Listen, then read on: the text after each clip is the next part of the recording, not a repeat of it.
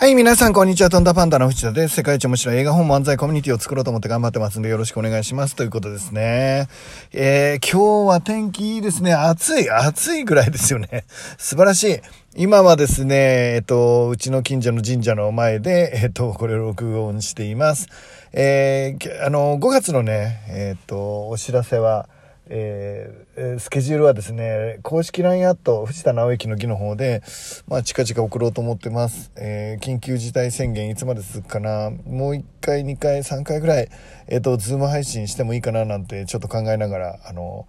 まあ、でも皆さん自分でそれぞれ、あの、あの家で遊んだり、あの、ちょっと安全に外で遊んだりってされてるのかなっていう気はしますけどね。あの、ライフデザインメソッドは、えっ、と、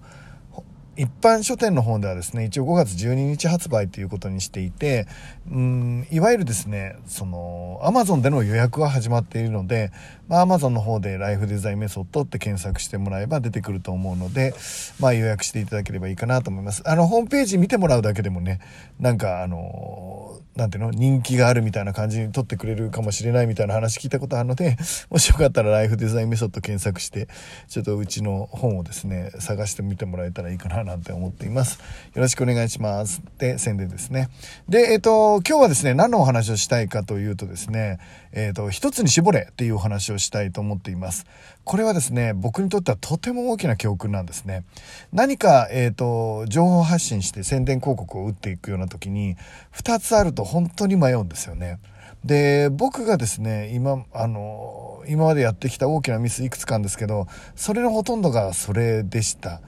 あの結構ですねこの認識があの低い人っていうのはイベントでもだいぶミスすることがあるんですよね。まあ、どういうことかというとね僕の経験だとある、まあ、一つのですねすごい優れた質の高い DVD を作ったんですね。でこれはめっちゃ売れるだろうっていうことであのもうここで一気に加速させてですねおまけをつけて、まあ、このおまけっていうのが実はあのものすごいあの予想以上の効果があるのでびっくりしないでほしいんですが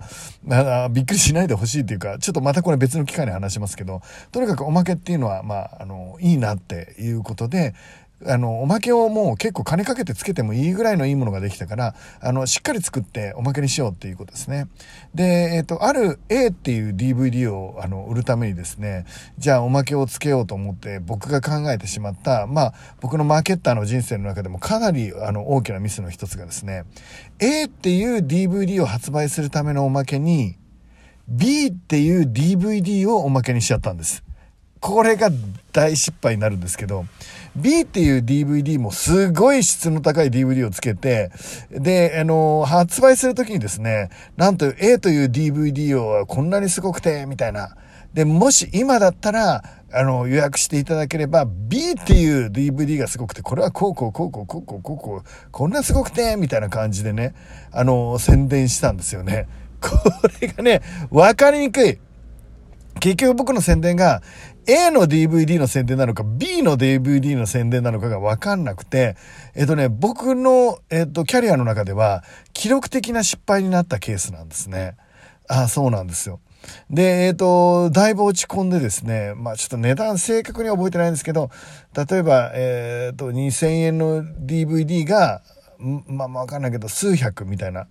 2300みたいな感じで終わってたんだと思うんですよね。最終形として。もうちょっと売れたかな。っていう感じで売れた。売れうわまあまあまあまあそれでもね300400500って DVD 売れたらまあまあ悪くない方かもしれないですけどまあそれでもまあ僕にとっては大失敗ですね。おまけつけてえっ、ー、と2000円で、えー、2枚ですよ。おまけつけて2000円で、だから2枚の DVD が送られてくるっていうことなんですが、それが300、400ぐらいだったんですよね。で、えっ、と、いわゆる僕のキャリアとしては失敗してしまったということです。で、そ、その後ですね、面白いことが起きるんですね。何が起きたかっていうと、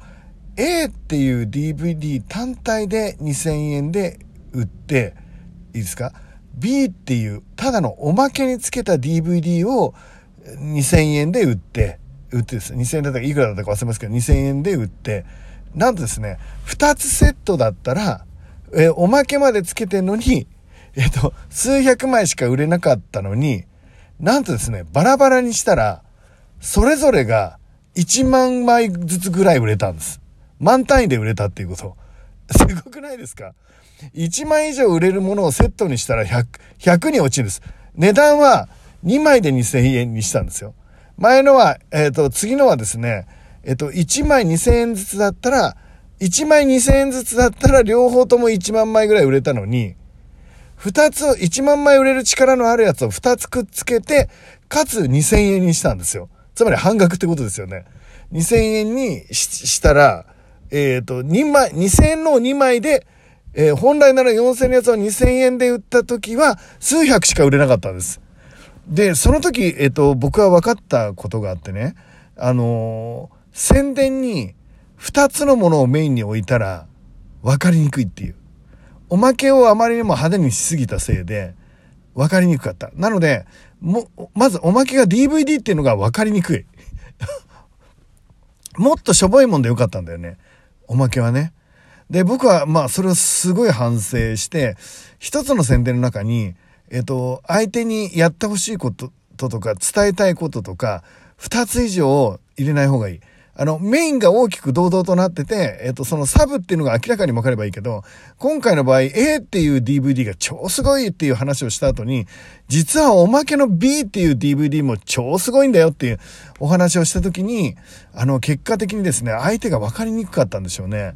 なんかごっちゃごちゃになっちゃったので、結局誰も買わないものになっちゃったっていうことですね。ところが、A っていう DVD すごいけど欲しい人っつったら1万。もう売れて、B っていう DVD すごいですよ。こんぐらいの値段でっ。つったらまた1万とかね。売れて、ちょっと正確な数字どっちも忘れましたけど、まあすっごい売れたんですね。で、結果的に何バラバラにしたらめっちゃ売れたんです。何バラバラにした後にはおまけなんかつけてないですよ。だけどそっちの方が売れたんですよ。えっと、僕の経験則からいくと、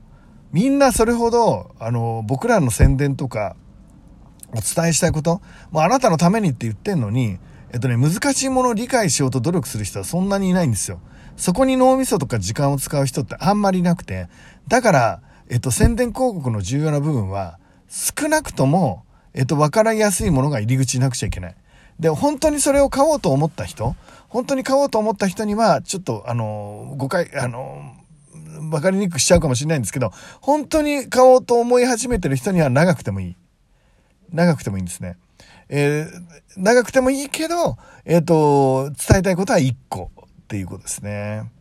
えー、これ2つにすると分かりにくい。3つ4つはもうますます分かりにくいので、宣伝広告では伝えたい、えー、こと、やってほしい行動、それはですね、1つに絞っていった方がいいのかなと思ってます。えっ、ー、と、サブで、え何かをメインにして、明らかにサブだっていうものはついててもいいんですけど、えっ、と、それが2つ並んできちゃうと、もはや何のことを言ってるのか分かんなくなるということで、え誰もついてきてくれないということでした。これね、同じ経験してて、えっ、とね、あの、例えば、僕のセミナーって当時、なんだろうな、まあ、百何十人、200人弱ぐらいの人がですね、溢れるほど、まあ、有料セミナーに僕のとこ来てくれてたことがあって、まあ、今はね、ズームでね、本当に1000人っていう人来てくれてますけど、な100、なまあ、100、200人弱ぐらいの人たちがですね、溢れるほど来てくれて、えっと、僕の師匠の勉強会にもですね、まあ、溢れるほど人が来てくれるんですね。だから両方とも、まあ、200人をまあ、簡単に有料で呼ぶ